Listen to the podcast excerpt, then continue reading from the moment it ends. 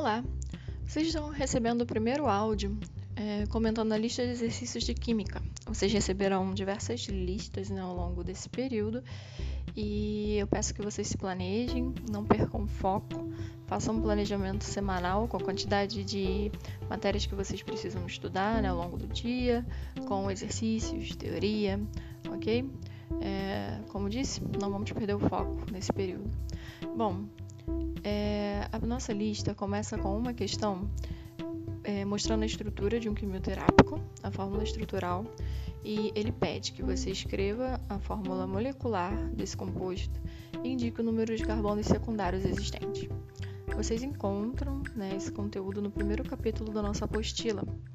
Então, fórmula né, molecular não é fórmula estrutural, ok? E o número de carbonos secundários, tem que identificar cada carbono da estrutura e ver quais são os carbonos secundários. E aí você coloca a quantidade deles, beleza? Na nossa segunda questão, ele coloca a estrutura de um ácido, né, conhecido como EDTA, e pede que você é, assinale a alternativa que contempla a classificação dessa cadeia. Então você vai é, identificar na estrutura se é uma cadeia aberta ou fechada, saturada ou insaturada, ou homogênea ou heterogênea, ok? E aí assinalar a alternativa correta. Na questão 3, é, ele pede que você identifique quantas ligações π existem na estrutura que está representada. Então, ligação π, ligação sigma, vocês encontram uma matéria no caderno. Ok? Dei uma revisada e resolvam a questão. Assinale a alternativa que apresenta o número de ligações π tá, da estrutura que está representada.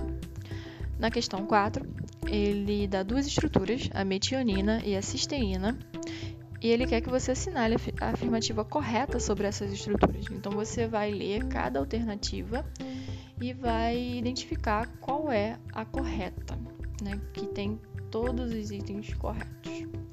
Bom, na questão 5, ele dá uma estrutura do NanoKid e pede que você responda uma série de itens, né?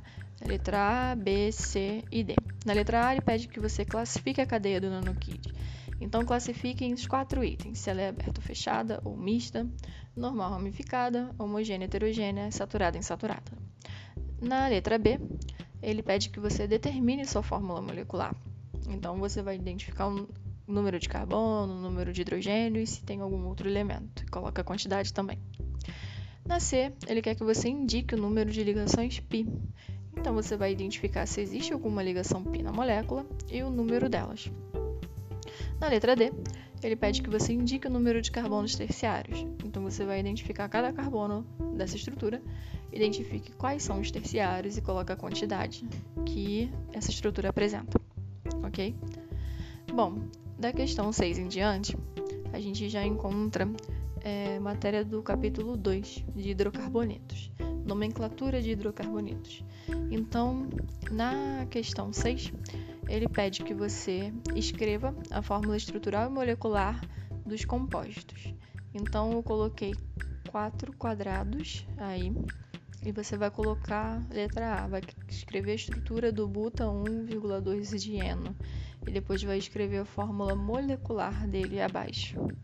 Na letra B é para escrever a fórmula estrutural e a molecular do penta 1,2 dieno. Na letra C, do penta 1,3 dieno e na D, do penta 1,4 dieno, ok? Na 8, já tem a estrutura, tem a fórmula estrutural e quero que você escreva o nome, já é o contrário. Então, você vai escrever o nome né, dos compostos que estão representados na letra A, B, C e D.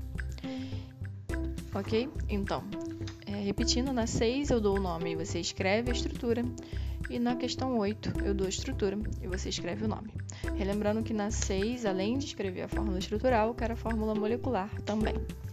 Ok? Bons estudos e planejem-se, não percam foco. Mantenham sua rotina, ok? De estudos. Abraços.